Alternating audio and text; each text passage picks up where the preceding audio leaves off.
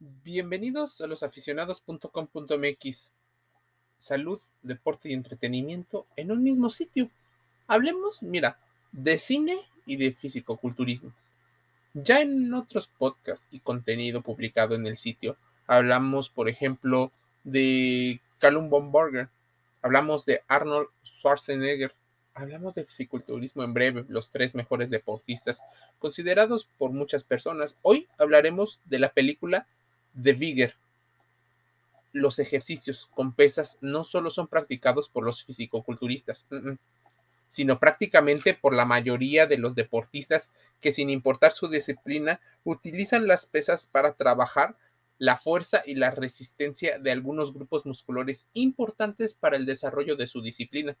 Pues a lo largo de los años se ha demostrado que los entrenamientos, por ejemplo, de fuerza, constituyen el complemento ideal para mejorar el desempeño de nadadores, corredores, basquetbolistas, futbolistas y demás atletas.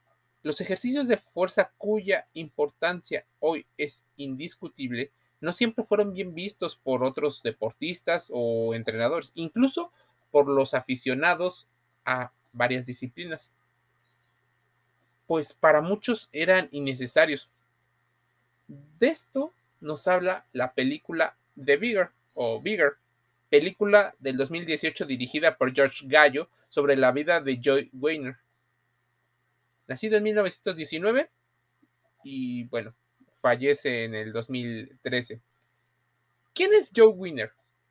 Fundador de una de las revistas que si te dedicas al mundo del culturismo es referente histórico para cualquiera, Muscle and Fitness una de las publicaciones sobre acondicionamiento físico más influyentes en todo el mundo, y de un emporio que también abarcó las pesas y los complementos alimenticios, entre otros, para fisicoculturistas.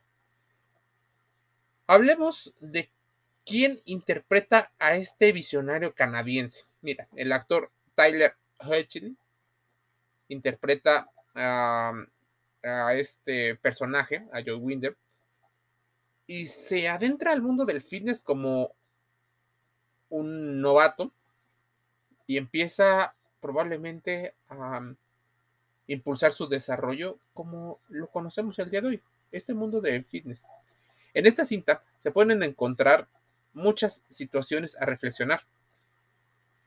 También se puede encontrar en Internet, claro está. Nos enseña cómo desde su infancia se sintió atraído por el desarrollo muscular, algo muy común en el tema del fitness y del mundo del culturismo. Empiezan desde muy pequeños, lo empiezan a ver, se inspiran y bueno, el desarrollo muscular empieza a ser trabajado desde temprana edad. Fue así que improvisando sus pesas comenzó un camino que lo llevó a ganar competencias de fuerza. Aunque su mayor inspiración fueron las revistas dedicadas al acondicionamiento físico, decidió fundar la propia. Muchos dicen que entre por malestar porque no lo dejaban hacer lo que él consideraba importante para la industria.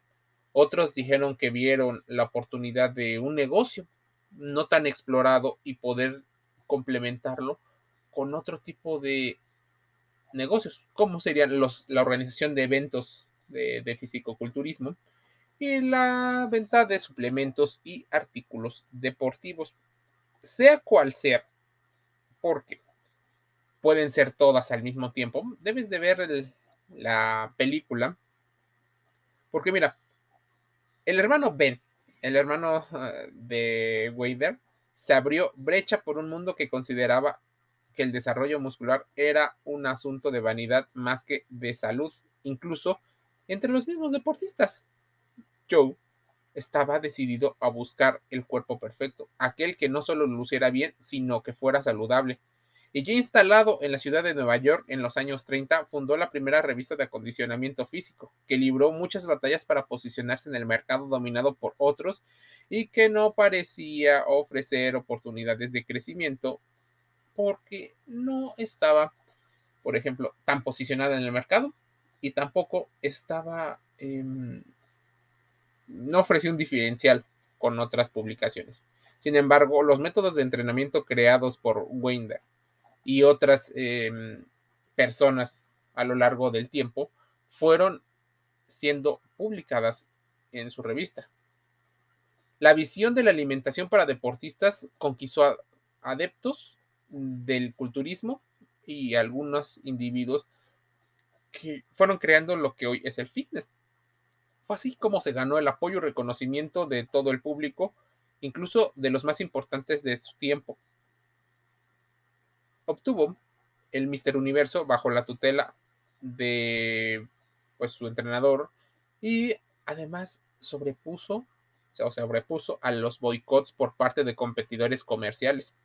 En esa ambición por superar los obstáculos e ir más allá, tanto de los gimnasios como fuera de ellos, se instaló en Los Ángeles, California, en los años 60, creando la Federación Internacional de Físico-Culturismo y el concurso Mister Olympia, el más prestigiado de este deporte hasta la actualidad, cuyo máximo exponente es el conocido Arnold Schwarzenegger, también pupilo de Wader.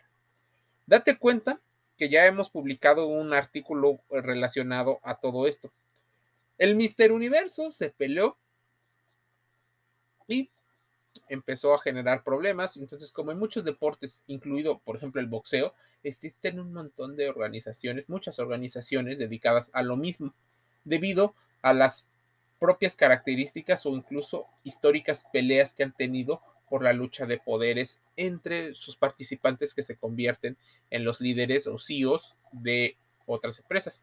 Aunque yo no vio cristalizado uno de sus mayores anhelos, el fisicoculturismo como deporte olímpico, que era su ilusión, sí fue testigo de que algunas de sus predicciones se convirtieran en realidad como la proliferación de gimnasios en el mundo y la aceptación de las pesas como parte del entrenamiento integral de cualquier atleta, además de que hoy más que nunca es válida su afirmación de que ante nuestro nocivo y estresante estilo de vida sedentario, el ejercicio y la correcta alimentación no solo son la opción para tener una buena figura, sino el camino obligado para tener salud física, mental y hasta espiritual para los que creen en el tema.